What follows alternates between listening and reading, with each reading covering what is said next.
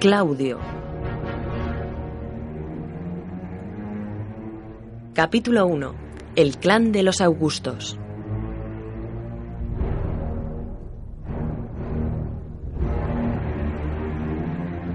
Ya estoy harto. Los dioses saben que me he esforzado. Pero él nunca me ha querido. Nunca. Durante 30 años no he sido más que su recadero. He luchado en sus malditas fronteras y he recaudado sus impuestos, pero nunca me puso la mano en el brazo y me dijo, gracias. ¿Qué habría hecho yo sin ti? Me manda Iliria y ni siquiera me da una cena de despedida. Ni un simple adiós. Solo coja tu caballo y vete. ¡Maldito sea! Que su precioso nieto le gobierne el imperio. Yo estoy harto de esto. Yo no viajaría muy deprisa si fuera tú. Porque así no tendrías que volver de muy lejos si algo le ocurriera a Augusto.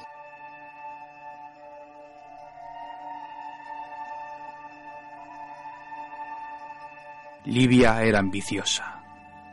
En efecto, quizás el personaje más ambicioso de su época. El tiempo no significaba nada para ella. Era paciente, paciente como nadie. Sus ojos lo veían todo. Sus oídos alcanzaban cualquier punto del imperio.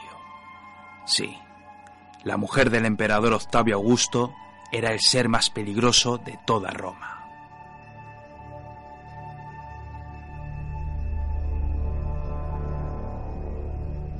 A lo largo de su extensa vida conspiró contra todos. Nadie estaba salvo de aquella perversa mujer. Mediante engaños, mentiras y una dosis de veneno, la mujer más importante del imperio medió en tal o cual asunto hasta conseguir su propósito. Toda la familia había entrado en su juego particular. Cada vida era una ficha más de la partida. Movería los peones a su antojo. Descartaría las piezas que ya no fueran necesarias. Sacrificaría su propia sangre si era necesario.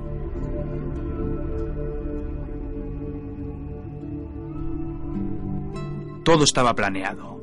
Solo había que tener paciencia para esperar los resultados. Sin embargo, cometió un error. En su juego había una ficha negra. Un peón que apenas merecía la pena sacrificarlo. Una ficha débil, enclenque y odiosa. Nunca le tuvo en cuenta y solo al final de sus días pudo ver con claridad el destino de la partida. Aquel peón insignificante se llamaba Claudio.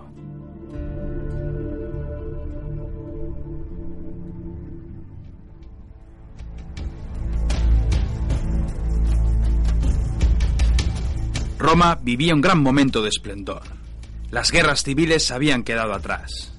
Tras la muerte de Marco Antonio y Cleopatra, Octavio tuvo el camino despejado para forjar el imperio. La ciudad eterna comenzó a experimentar un cambio de rumbo. La paz volvió a reinar en los dominios romanos. Las guerras internas habían terminado. Octavio, un gran político, gobernó la nación más poderosa de su tiempo con firmeza. Mantuvo el Senado como fuerza política, casi como un apoyo en sus decisiones. Las futuras guerras se librarían lejos de la capital, en tierra de bárbaros, lugares inhóspitos donde las legiones absorberían nuevos territorios para la grandeza del imperio. El clan de los Augustos se transformó de la noche a la mañana en una monarquía. La extensa familia del imperator le garantizaba un sucesor. Octavio jamás imaginó el cruel destino que le esperaba a todos y a cada uno de sus parientes.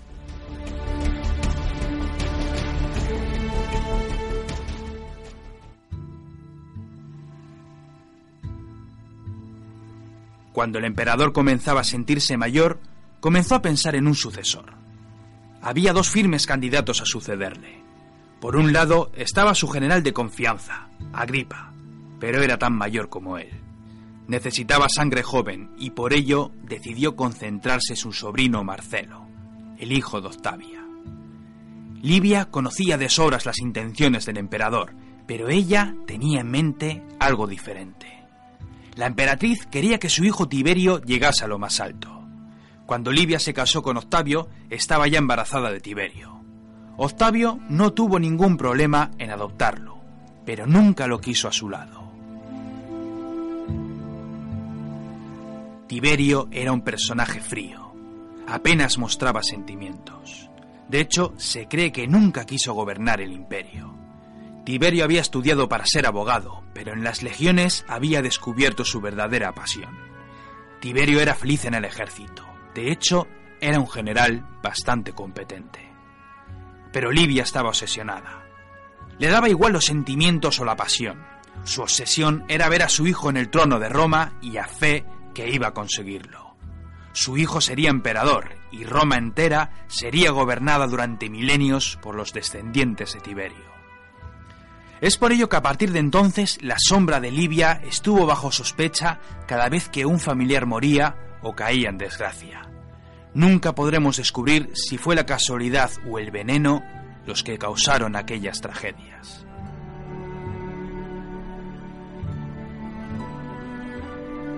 Sea como fuere, la historia comenzó con la muerte de Marcelo.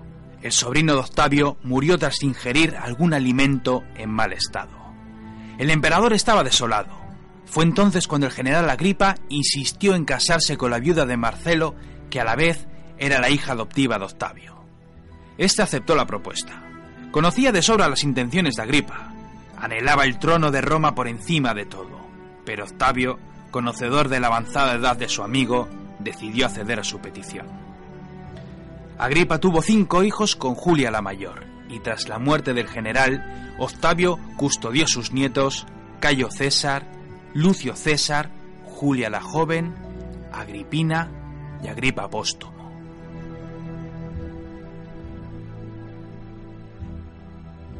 Con el tiempo decidió adoptar a Cayo y a Lucio.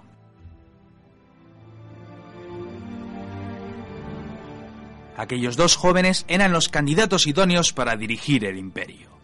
Octavio guiaría sus pasos, les enseñaría la política del imperio, les daría mandos en las legiones para mayor gloria de la nación.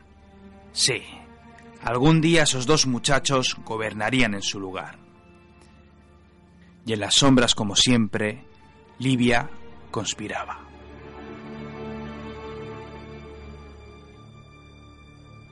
Mientras los muchachos crecían, Octavio decidió apoyarse en la familia. En el pasado, Tiberio comandó las legiones del norte de Germania con mucho éxito. Sin embargo, tras la muerte de Agripa, Livia convenció al emperador para que su hija y Tiberio fuesen desposados. Aquel matrimonio fue un escándalo. Tiberio odiaba a Julia. Nunca yacían juntos y en no pocas ocasiones hubo peleas entre estos dos personajes. Julia, por su parte, se dedicó a los placeres de la vida. Su lista de amantes no tenía fin. Cuando Tiberio solicitó al César la oportunidad de volver a las legiones, éste estalló en cólera. Le dijo que su lugar estaba en Roma con su esposa y que lo necesitaba para gobernar el imperio. Tiberio nunca le perdonó aquella afrenta. Durante años fue el mensajero del emperador. Para castigarlo aún más, el César hizo llamar a Druso, el hermano pequeño de Tiberio. Octavio sentía simpatía por aquel joven. Tenía ideas republicanas, pero su carácter noble le inspiraba al emperador una confianza que iba a poner a prueba. Druso recibió el mando del ejército. Dirigiría las legiones hacia el norte para combatir a los bárbaros. Roma necesitaba nuevas victorias para su pueblo. Cuando Druso comenzó la campaña, su mujer Antonia quiso viajar junto con su esposo. Estaba embarazada de seis o siete meses. Nunca sabremos si fueron los rigores del viaje o si el simple destino quiso que la patricia romana rompiera aguas en la ciudad del Lugdunum. El cuestor y pretor Druso detuvo la marcha a la espera del nacimiento. Cuando entró en la tienda, su sonrisa despreocupada cambió de inmediato. Era un niño, había nacido un niño, un bebé demasiado pequeño. Cuando su padre lo cogió entre sus brazos, lo hizo con el mayor de los cuidados. Aquel bebé era diminuto. Las piernas no se habían desarrollado del todo. Un mal augurio, dirían muchos. Sin embargo, Druso volvió a sonreír. Miró a su esposa y a continuación levantó con sus brazos al bebé al tiempo que le daba un nombre. Claudio dijo. se llamará Claudio.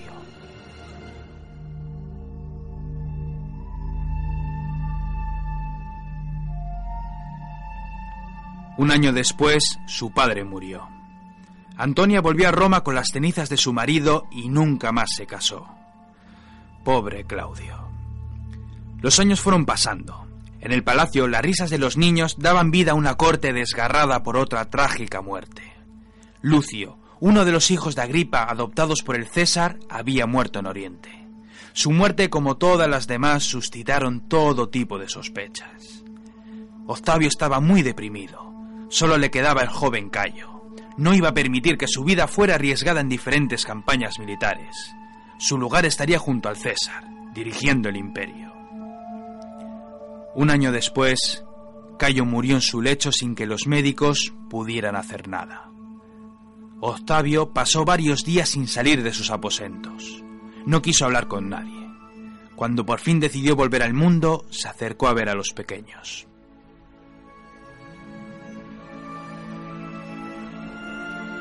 Los niños y las niñas jugaban en los jardines del palacio. Les miró uno a uno. Necesitaba un nuevo sucesor. Por un lado estaba Germánico, el hijo de Druso. Era muy joven, pero Octavio no olvidaba que su padre apoyaba a la República. Un heredero así podría desbaratar el imperio para volver a los tiempos gloriosos de la República. No, Germánico no. Después se fijó en el hijo de Agripa, el único varón que quedaba con vida.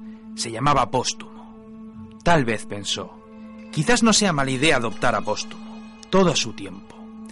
Puede que sea un buen romano, al igual que sus difuntos hermanos. Ya veremos. Por último, apareció un muchacho que caía de bruces al suelo. Con grandes esfuerzos consiguió ponerse en pie. Desde muy joven andaba cojo. Tenía una serie de tics que hacía muy difícil mantener una conversación con él. La saliva caía de su boca. Seguía tartamudo a pesar de su edad. Claudio. Se había olvidado del pequeño Claudio. Hay veces que uno no está predestinado para ostentar ningún cargo en el mundo. Pobre Claudio pensó. Qué pena que nos haya salido tan tonto. Es una pena, sí, es una pena.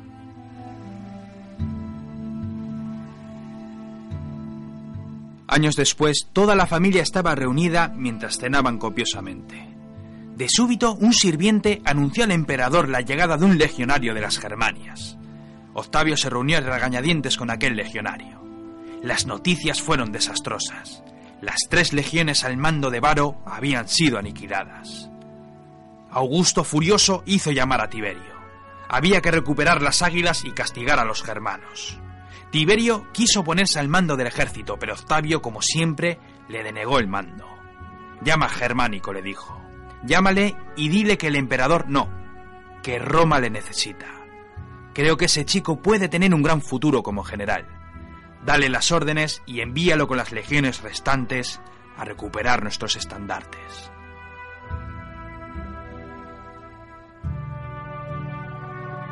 Pese a su juventud, Germánico se destacó como un grandísimo general. Puede que uno de los mejores que hayan existido en la historia de Roma. Las legiones de Germánico penetraron en los profundos bosques de Germania. Combatieron a los enemigos derrotándolos en múltiples ocasiones. Destruyeron docenas de aldeas. El botín fue enorme. Roma se había vengado de la afrenta.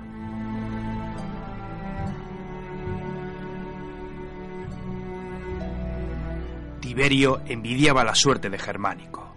Mientras él se pudría en Roma, el nuevo favorito de César se cubría de gloria en los campos de batalla. Puede que fuera aquel sentimiento lo que lo obligó a salir de Roma. Tiberio dejó la corte y se refugió en la isla de Rodas. Nunca se supo qué fue lo que pasó. Nadie entendió aquel gesto, pero meses más tarde, cuando Tiberio solicitó el permiso para volver a Roma, Octavio se lo denegó.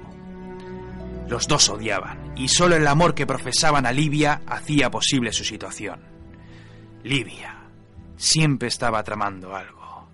¿Qué conspiraciones pasarían por su mente?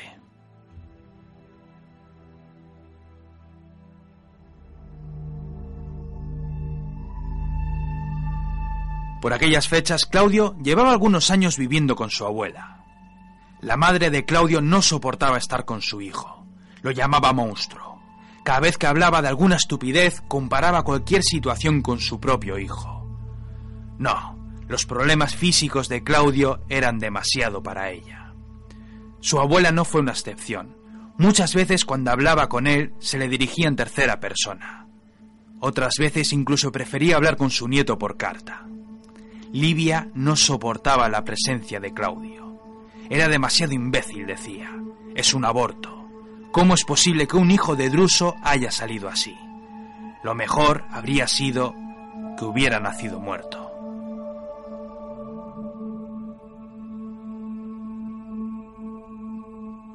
Sin embargo, Claudio no decía nada. Asentía con la cabeza. Nunca discutía con nadie recibía los insultos sin inmutarse para después regresar a entretenerse con su hobby favorito, los libros de historia.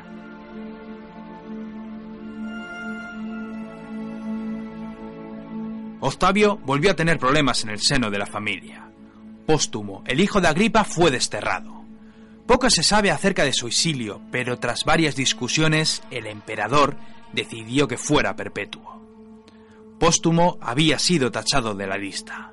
Germánico estaba batallando contra los bárbaros y Claudio era tonto. Pocas opciones le quedaban al emperador. Livia, por su parte, comenzó a imponerse. Le repitió una y mil veces que volviera a llamar a Tiberio. Octavio se negaba, pero Livia insistía una y otra vez. Había compartido con Tiberio el poder en muchas ocasiones. Sabía cómo gobernar.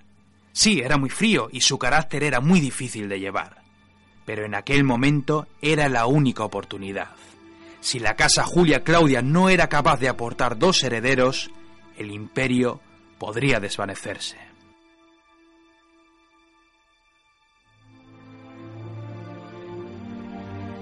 César no tuvo más opción que llamar a Tiberio. Cuando éste se presentó en Roma, Octavio le dejó las cosas bien claras. En su testamento figuraban dos nombres. Tras su muerte, Tiberio sería el nuevo César, pero a cambio debía hacer una cosa. Si quería gobernar, tendría que adoptar a Germánico. De esa manera, Roma tendría dos herederos formales y los vientos de la guerra civil nunca se levantarían. Tiberio, por supuesto, aceptó. Livia sonreía. Después de tantos años de espera, por fin se cumplían sus objetivos. Ya solo faltaba una cosa.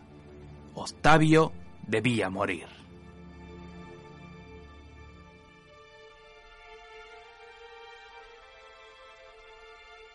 ...19 de agosto del año 14 después de Cristo. Octavio visitaba en Nola la tumba de su padre cuando murió súbitamente. Según las crónicas, la muerte del emperador fue casi instantánea. Seguramente su muerte estuvo relacionada con algún problema de salud. Tenía 76 años. Sin embargo, siempre estuvo latente la posibilidad del asesinato. No pocos murmuraron acerca de un posible envenenamiento y no pocos sugirieron el nombre de Livia.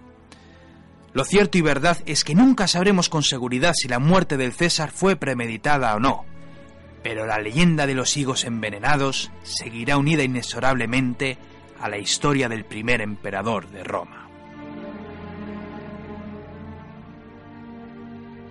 Una gran procesión funeraria de plañideras viajó junto con el cuerpo de Augusto desde Nola hasta Roma, y el día de su entierro cerraron todos los negocios.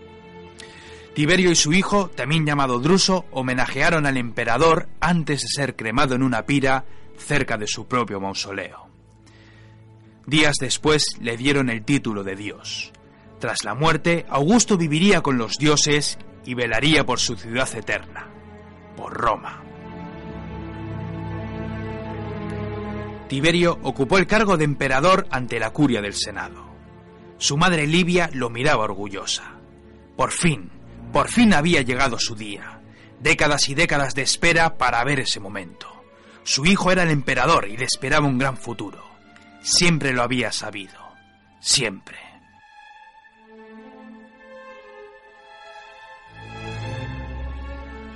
Pobre Livia.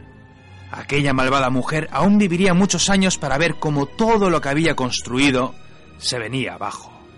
Su hijo había llegado al poder, pero los altos cargos suelen corromper a los mortales. Tiberio no fue el emperador que ella esperaba que fuera. Fue convirtiéndose en un ser mezquino, más frío si cabe, hasta convertirse en un monstruo. Un monstruo que sería eclipsado por su heredero, un loco psicópata que transformaría la gloriosa Roma en el hazmerreír del mundo conocido. Y mientras tanto, ¿dónde estaba Claudio? Ah, ahí estás, con tus libros sobre Cartago, ignorando el futuro que te espera. Mejor así. Las grandes historias siempre comienzan con los pequeños relatos.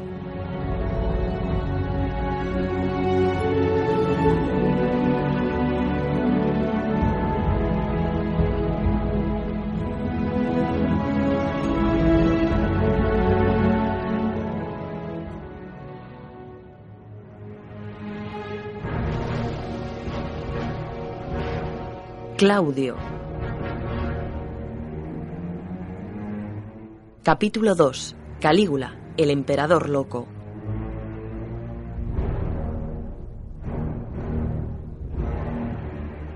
Aquí hay uno de ellos. ¡Es uno de los asesinos! ¡No, no, no me matéis! ¡Soy inocente! ¡No tengo nada que ver! Criminal, matas a nuestro amado emperador y nos dejas a todos sin trabajo. Espera un momento, Grato. Este no es un asesino. Es el tío del emperador, el hermano cojo de Germánico. Es inofensivo. ¿No ves que está lisiado? Levanta. No te Entiéndelo. Los hombres están molestos. Sin emperador no habrá guardia pretoriana y tendremos que volver todos al ejército. Tengo que ir a bu- bu- bu- buscar a. Claro, claro, debes hacerlo. Grato, coge dos hombres y acompáñale. ¿Y por qué no le convertimos en emperador? ¿Qué? Al viejo Claudio no seas estúpido. Está un poco, ya sabes. Es, es mejor que nada. ¡No, no! ¡Yo no quiero ser emperador! ¡Yo, yo quiero la república! ¡Viva el emperador Claudio! ¡No! No te preocupes, ya te acostumbrarás. No es una vida tan mala.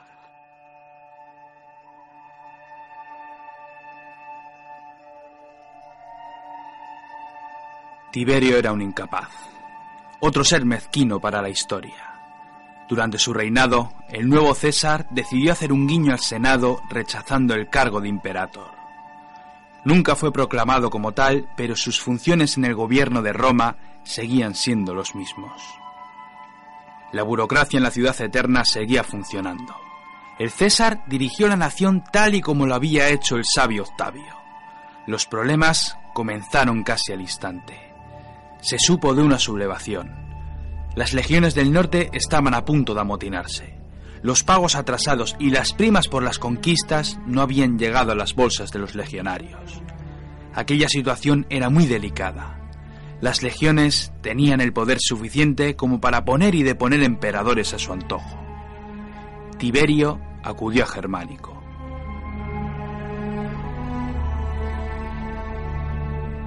El pueblo lo amaba, las legiones lo respetaban. Sí, bueno será que enviemos a Germánico.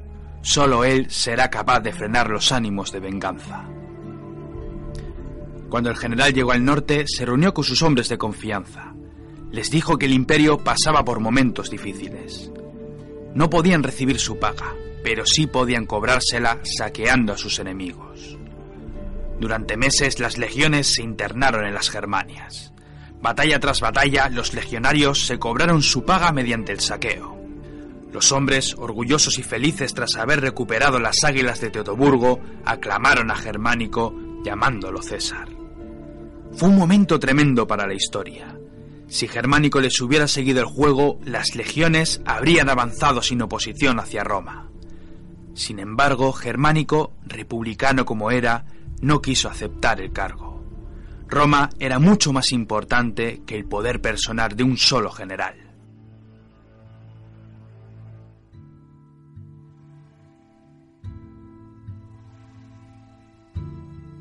Tiberio, sorprendido por las victorias, decidió enviar a Germánico a las provincias orientales. Tras celebrar un gran triunfo, el hombre más querido por el pueblo viajó hacia su nuevo destino. la muerte. En menos de un año, Germánico murió rodeado por sus seres queridos. De inmediato, miles de gargantas acusaron al gobernador de las provincias, Etneo Calpurnio Pisón. Había pruebas. Todo parecía indicar que el gobernador había urdido una trama para acabar con la vida del general. Aquellos juicios fueron un escándalo. El Senado juzgó durante varios días el caso de Germánico. ¿Por qué razón querría un simple gobernador acabar con la vida del futuro heredero de Roma? No tenía sentido, a no ser que Tiberio hubiera dado la orden con el fin de deshacerse de la vida de un rival en potencia. Días más tarde, Pisón se suicidó atravesándose el vientre. Nunca se pudo demostrar la participación de Tiberio.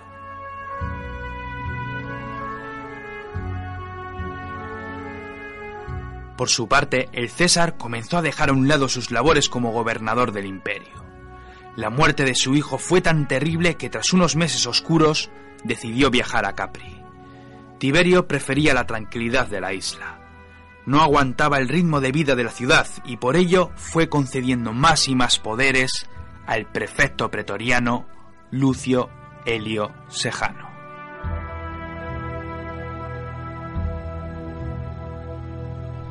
Sejano era ambicioso, demasiado. Con el tiempo se convirtió en el hombre de confianza de Tiberio. A medida que el emperador le daba más y más poderes, Sejano fue conspirando contra el propio Senado. En aquel periodo muchos senadores fueron acusados injustamente de traición y conspiración. Sejano iba eliminando uno a uno a todos sus enemigos. Después intentó acceder a la familia imperial y para ello se acercó al tonto de Claudio. Claudio llevaba varios años casado con una patricia romana. Ni siquiera vivían juntos. Era un matrimonio de conveniencia. Ninguna mujer quería yacer junto al pobre Claudio, el cual debía buscar el placer frecuentando a las prostitutas de Roma. Sejano le sugirió que se divorciara para casarse con su hermana. Su vida seguiría siendo la misma, pero encontraría el apoyo del pretoriano cuando más lo necesitase. Claudio cedió. Le traía sin cuidado el matrimonio. Sabía que ninguna mujer quería estar a su lado. Su familia lo criticó por aquella decisión. Todos conocían la ambición de Sejano, pero Claudio no fue tonto. Si rechazaba la petición del pretoriano, se granjearía un poderoso enemigo. Lo mejor era seguir con su vida como si nada hubiera pasado. Que se rían del tonto de Claudio, pensó. Mejor ser un tonto que un hombre muerto.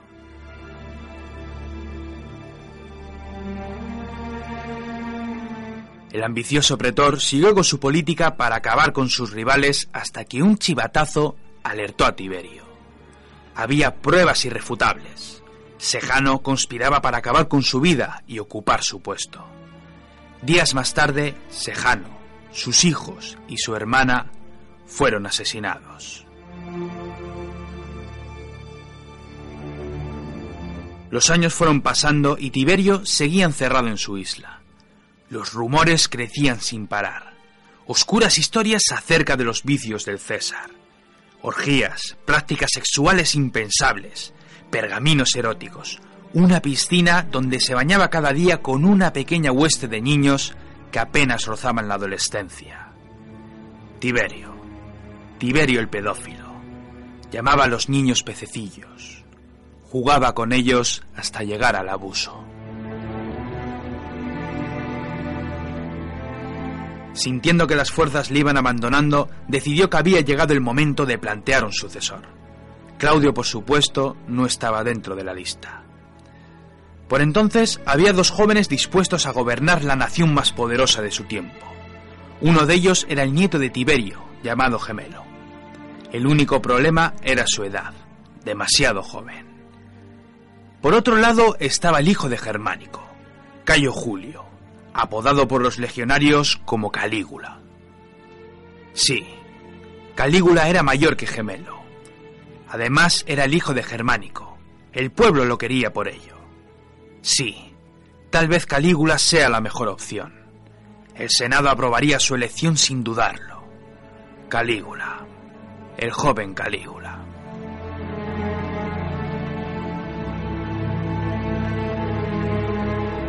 Cuando Tiberio murió, el pretoriano Macro y el propio Calígula examinaron el cuerpo. Estaba muerto, no había duda. Salieron de la estancia para informar a los senadores sobre la muerte del César y en medio del discurso llegó un sirviente anunciando que César seguía con vida. Aquella escena debió de ser tremenda. Todos se miraban inquietos. ¿Acaso Tiberio seguía con vida?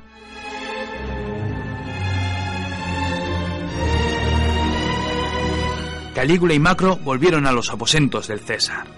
No solo estaba vivo, sino que exigía que le trajeran su cena. Los había engañado por completo. Quería verificar la reacción que tendría su sucesor en cuanto él hubiera expirado.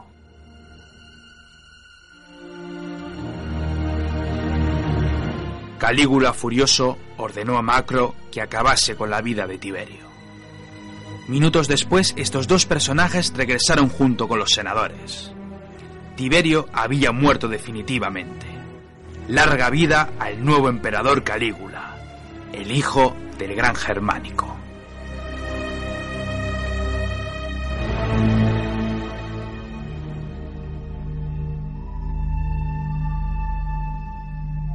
El nuevo gobierno fue un alivio para todos. Los asesinatos por parte de Tiberio y Sejano habían quedado atrás. Para colmo, las arcas estaban llenas.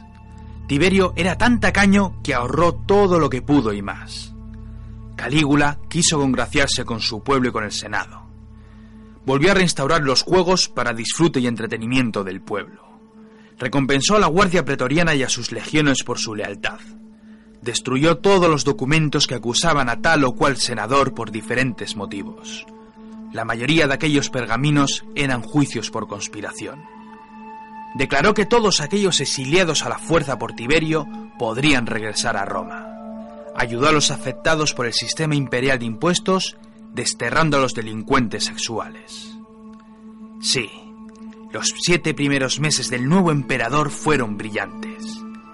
Todos aclamaban al César. Roma por fin contaba con un emperador de verdad.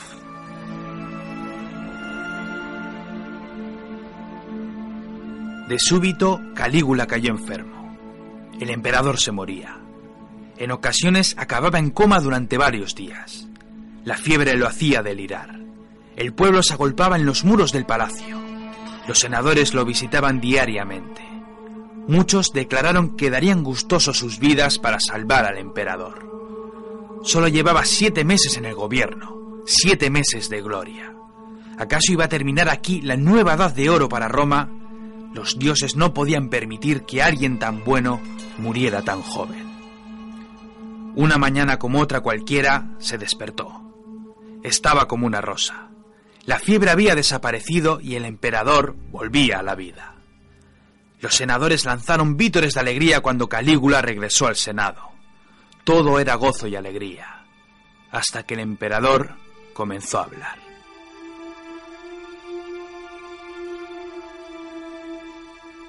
Preguntó quiénes habían jurado que darían sus vidas por la suya.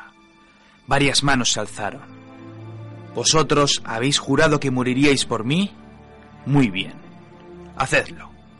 Tenéis que suicidaros o mandaré a los pretorianos para que lo hagan por vosotros. Pues claro, no podemos jurar en vano, ¿no es verdad?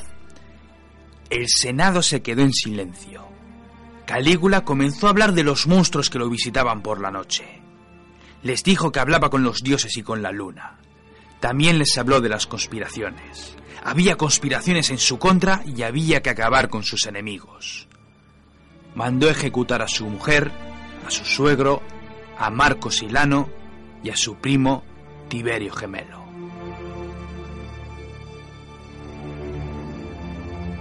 Calígula había muerto. El ser que hablaba en el Senado no era el hijo de Germánico. Estaban ante un monstruo, una quimera asesina que transformaría su gobierno en una auténtica aberración. Los meses fueron pasando. Calígula fue ejecutando a todos sus familiares. Practicó el sexo con sus hermanas e incluso acabó con la vida de una de ellas cuando supo que ésta estaba embarazada. Derrochó la fortuna del imperio en juegos o en excentricidades absurdas. Muchos morían simplemente por el hecho de desagradarle en algún momento del día. Calígula se había convertido en un psicópata.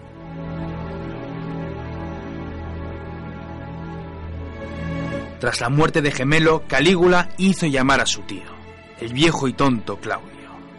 Claudio llegó a la estancia cojeando como siempre. Los tics y la tartamudez le obligaban a expresarse con muchas dificultades. Calígula, sin embargo, sonreía. Le gustaba su tío. Se divertía con él. Tenía tantos defectos que no necesitaba un bufón personal. La sola presencia de su tío hacía que el emperador se partiera de risa. Lo proclamó cónsul, sin consultar con el Senado. Quiso tener a su tío a su lado, más para reírse de él que para gobernar. Claudio, que siempre quiso mantenerse alejado del poder, accedió. Ya en el Senado, Claudio comenzó a granjearse nuevas amistades. Muchos senadores le pedían consejo. Todos le tenían miedo. Muchos hombres notables de la curia habían sido asesinados. Claudio les dijo que le siguieran la corriente. Debían conceder a su emperador todo aquello que quisiera. Nunca debían llevarle la contraria. Calígula estaba loco y la vida de todos dependía de la suerte del emperador. Muchos senadores se impresionaron ante la respuesta de Claudio. Los sorprendidos se acercaron aún más a él. Claudio, cuando nos has hablado, casi no has tartamudeado. Los tics apenas se pueden apreciar y no te has caído al suelo ni has tirado ningún mueble sin querer. Claudio le sonrió y volvió sobre sus pasos con una terrible cojera. Los tics habían vuelto. Desde aquel día muchos dejaron de sentir pena por el pobre Claudio. Tal vez todos habían estado equivocados, o quizás todos habían sido engañados.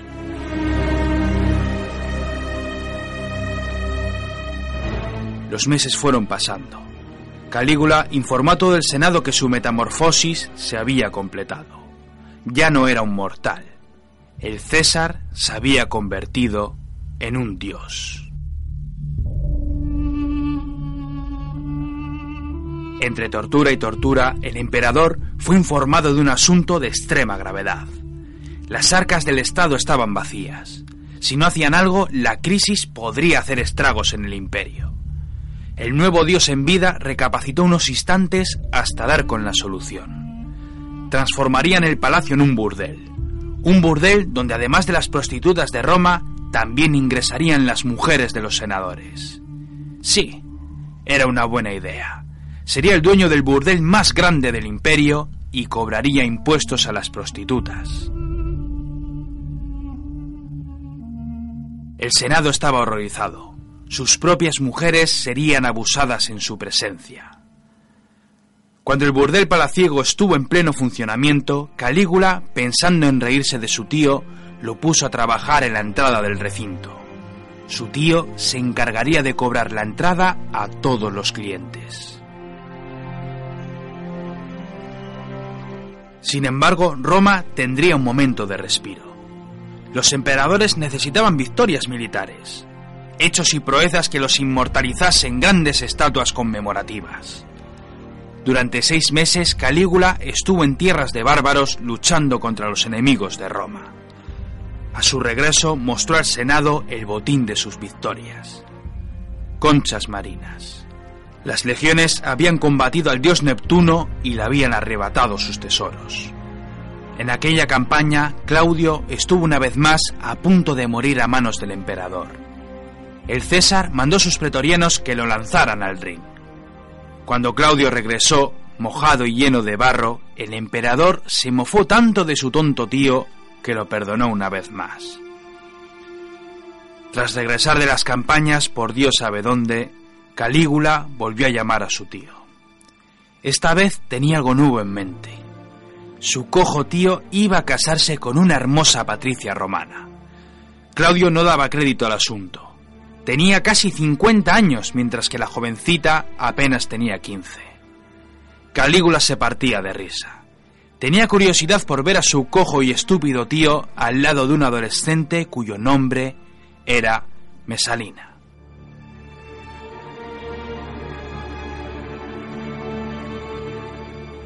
Los meses siguieron pasando. La torpeza y los defectos de Claudio lo fueron salvando una y otra vez de las garras de la muerte. Cada día que pasaba, Calígula empeoraba. Sus delirios lo llevaban a cometer más y más locuras. Fue entonces cuando una trama acabó con la vida del emperador. Tres años de terror habían bastado para que los conspiradores aunaran esfuerzos para terminar con su vida. La Guardia Pretoriana estaba al tanto del asunto, y fueron tres los hombres que se encargaron de acabar con la vida del dios romano.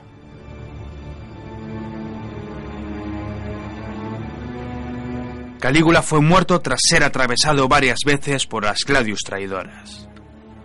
Cuando la guardia germana de Calígula descubrió el cuerpo de su emperador inerte, comenzaron a masacrar a todo aquel que estuviera en las inmediaciones. A continuación los asesinos fueron a palacio. Había que terminar con toda la familia. Así el Senado podría reinstaurar la República. La mujer de Calígula fue ejecutada. Su hija pequeña fue arrojada al suelo hasta romperle el cráneo. Todos estaban muertos. No, todos no. Faltaba el cojo, el idiota de Claudio. Pero Claudio no estaba. Claudio había huido. Decían que era sordo. También decía que no podía correr. Craso error. Claudio lo oía todo perfectamente. Cuando la guardia pretoriana buscaba a los asesinos, descubrieron un bulto tras la cortina. Ahí estaba Claudio, muerto de miedo, pensando que su final estaba cerca. Pero no fue así.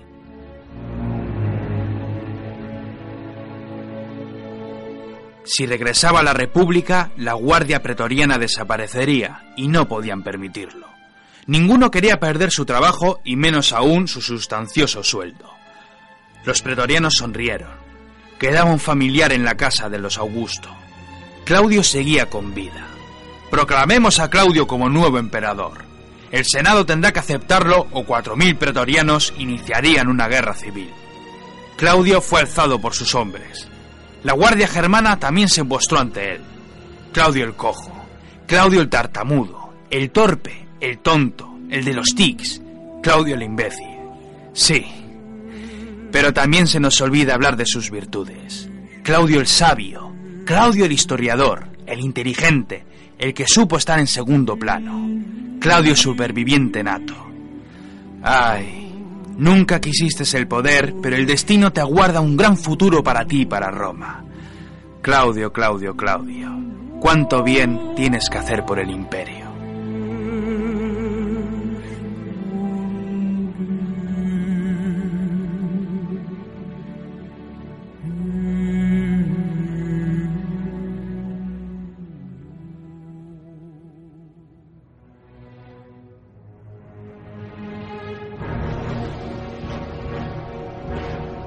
Claudio.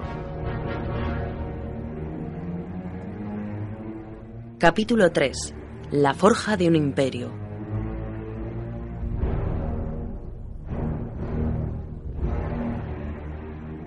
No estás capacitado para ser emperador. De acuerdo. Pero tampoco lo estaba mi sobrino. Entonces, ¿cuál es la diferencia entre tú y él? En que mientras yo estoy de acuerdo, él habría hecho rodar vuestras cabezas por hablar así.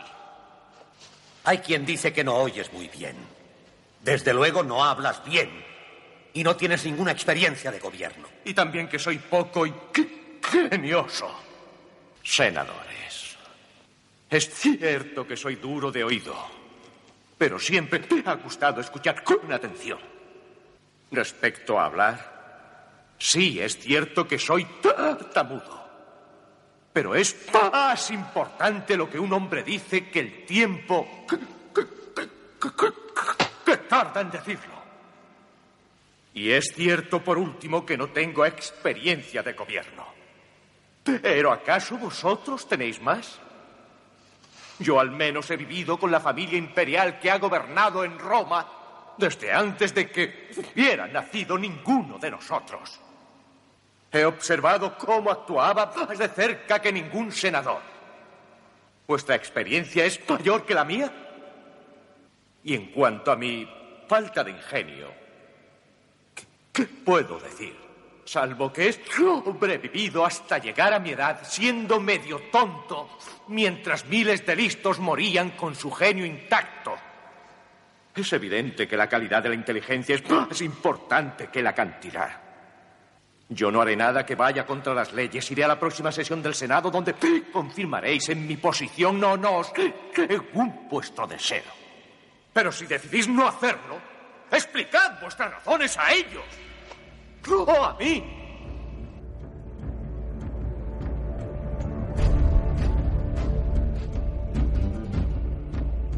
El miedo y el terror reinaba por doquier.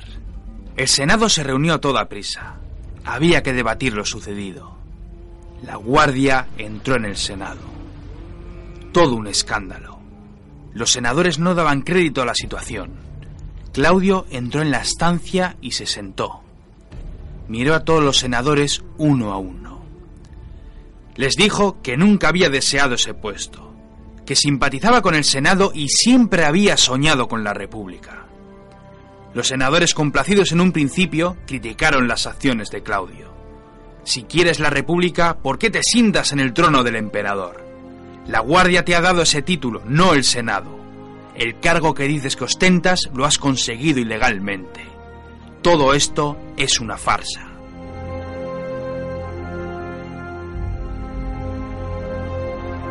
Claudio respiró hondo. Si estoy aquí es por vuestra culpa. Habéis asesinado al emperador y ahora cuatro mil guardias opinan que debo ocupar su puesto. Sí, es cierto que soy el único que queda de mi familia, y por lo tanto soy el único que puede ocupar el imperio. Pero también es cierto que esta situación es por vuestra culpa. Los guardias me han dado ese título, y si vosotros no lo aceptáis, los cuatro mil guardias iniciarán una guerra civil. Llevadles la contraria si queréis. Yo nunca quise esta posición, pero vosotros no me habéis dado otra salida. De vosotros depende el futuro del imperio.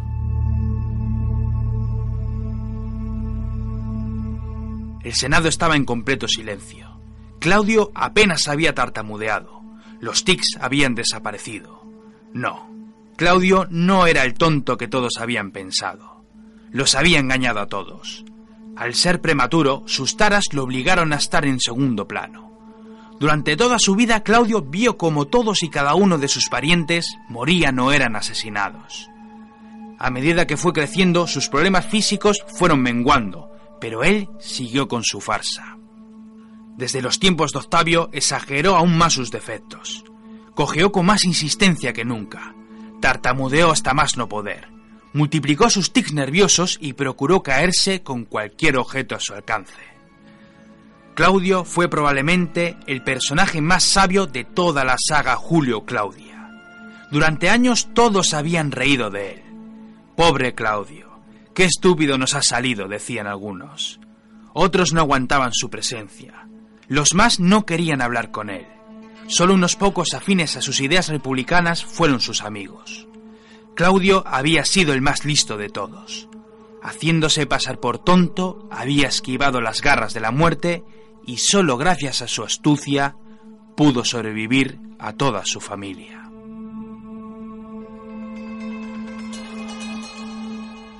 El Senado, asombrado por la lucidez de Claudio y a sabiendas que debía evitar una guerra civil, decidió aceptar la propuesta de la Guardia.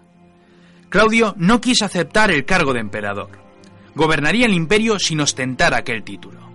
Aquel gesto agradó al Senado, pero el nuevo César fue mucho más allá. Gracias a su herencia, sacó de las arcas 15.000 sestercios para agradecer a la Guardia su lealtad. En pocos días había conseguido apaciguar al Senado y había obtenido la devoción absoluta de toda la Guardia. Claudio demostró ser un administrador capaz y un gran promotor de obras públicas. Durante los trece años de su gobierno, el Imperio romano asistió a la construcción de numerosas obras públicas. Construyó acueductos, canales, nuevas carreteras para las provincias y un gran puerto al norte de Ostia. Una construcción colosal que ayudaría a las mejoras de transporte de grano. El pueblo comenzó a vitorear a su César. Claudio se preocupaba por el pueblo. Gracias a sus reformas, la gente dejó de pasar hambre. Los precios bajaron y tras la eliminación de impuestos absurdos por parte de Calígula, el imperio comenzó a prosperar.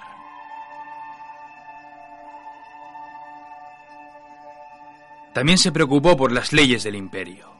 Claudio en persona fue juez en un sinfín de casos. Sus críticos, sin embargo, siempre criticaron tal asunto. Decían que era tan buenazo que era muy fácil influenciarlo. Agilizó los juicios para aligerar la tremenda cantidad de casos expuestos.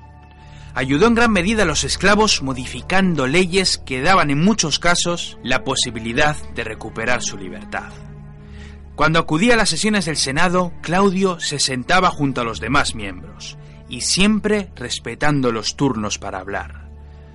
Permitió al Senado acuñar sus propias monedas de bronce, e incluso algunas provincias imperiales fueron gobernadas por el mismo Senado. Los senadores comenzaron a apreciarle, y Claudio les regañaba, no por malicia ni tampoco porque le llevasen la contraria al contrario, Claudio les reñía porque le comenzaron a respetar tanto que muchas veces nadie quería discutir sus propuestas. Claudio les reprendía diciéndoles que debían de protestar, que era imposible que todos estuvieran de acuerdo. Era César, pero también era un senador, y por lo tanto quería que todos le tratasen como tal. En cuanto a la religión, Claudio nunca dejó que le levantaran templos no quería que nadie lo alabase como un dios. Devolvió al pueblo varias festividades prohibidas por Calígula y a su vez anuló algunas fiestas sin sentido que se habían inaugurado por el anterior emperador. Sí, Claudio se destapó como un gran soberano. El pueblo lo quería, el Senado lo respetaba, la Guardia lo protegía. Sí, Roma estaba recuperando los tiempos de esplendor, y todo gracias al viejo y tonto Claudio.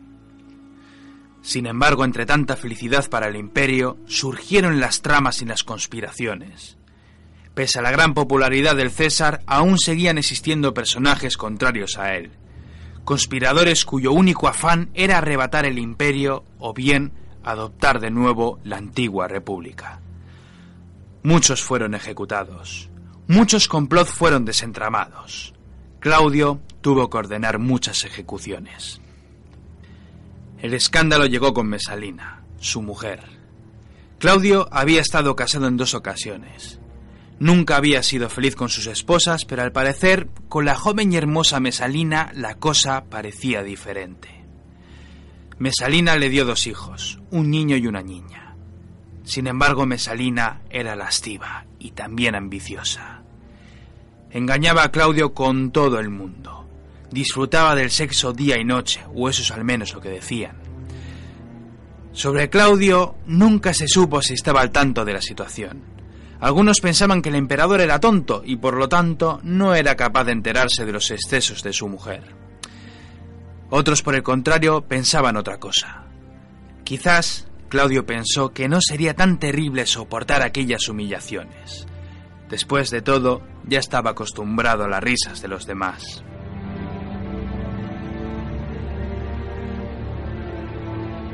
Sea como fuere, la ambición de Mesalina comenzó a ser un problema. Aprovechando la ausencia de su marido, ésta decidió divorciarse de Claudio para casarse con un senador. Durante la boda todos reían, cantaban y bailaban. Nadie temía la ira de Claudio. Ese tonto Claudio era tan estúpido que no sabría cómo reaccionar. Lo asesinarían y le arrebatarían el poder. Sí, Claudio, tus días están contados. Cuando el César fue informado sobre la situación, decidió, apesadumbrado, terminar con todo aquello. Cuando la guardia llegó a la fiesta, las risas y las mofas se transformaron en gritos de horror y terror. Mesalina fue hecha prisionera. Intentó hablar con su marido para suplicarle clemencia. De nada sirvió. Entre gritos y lloriqueos, la guardia acabó con su vida.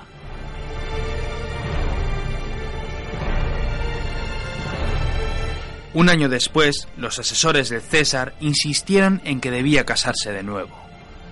Casi todos los compañeros de Claudio eran libertos. No quería a su lado personajes inútiles que alcanzaban grandes puestos solo por su riqueza o por sus apellidos. Necesitaba hombres competentes y los encontró en los libertos. Claudio necesitaba una mujer, alguien que lo pudiera ayudar a gobernar la nación más poderosa de su tiempo.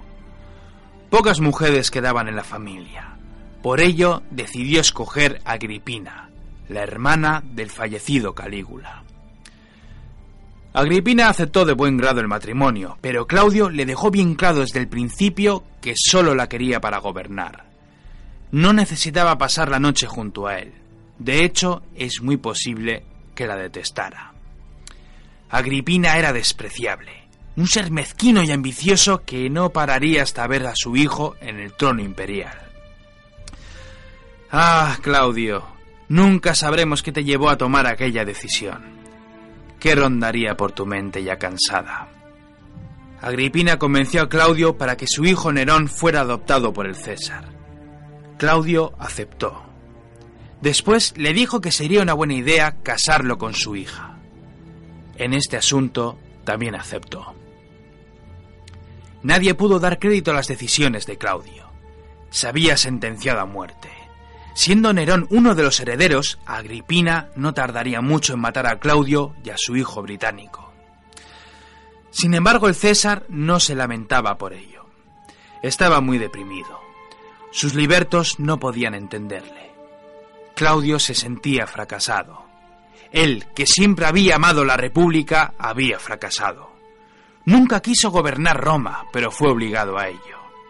Fue por ello que decidió gobernar el imperio como último emperador. Arreglaría todos los destrozos causados por Calígula y Tiberio. Restablecería el orden y procuraría ser justo con los suyos. Jamás pensó que lo podría hacer tan bien. Todos lo amaban. El pueblo, el Senado, las legiones, todos le querían. Con sus acciones, Claudio había fortalecido el imperio. Las heridas abiertas por los emperadores habían cicatrizado y pocos eran ya los que pensaban en la República.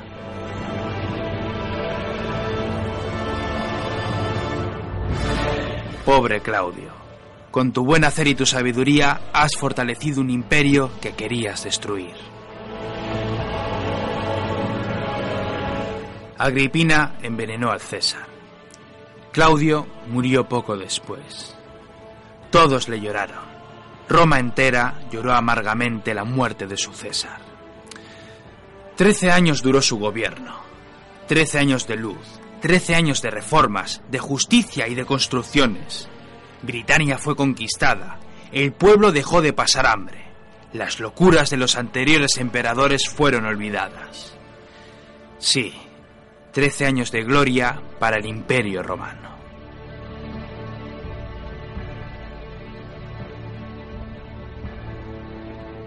Cuando Claudio murió, Nerón fue proclamado emperador, uno de los peores recordados. Nerón dejó una huella terrible en la historia de Roma. Su madre acabó con la vida de británico, para más tarde morir a manos de su propio hijo. Nerón, uno de los peores emperadores de la historia de Roma, el último de los Claudios. Su historia fue tan mezquina como lo fue su gobierno.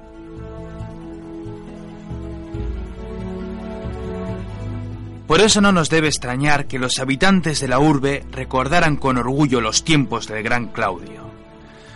Menuda historia. Quizás nos pueda servir de lección. Después de todo, siempre nos hemos guiado por nuestros instintos, y muy pocos son capaces de ver más allá. Esta historia puede ser una cura de humildad para todos nosotros, pues no en vano, los tontos, los cojos, los torpes, los tartamudos o los tímidos pueden esconder a un gran emperador o emperatriz dentro de ellos. Solo hay que darles una oportunidad para demostrarle al mundo la madera de la que están hechos, porque ya sabéis que las grandes historias siempre comienzan con pequeños relatos.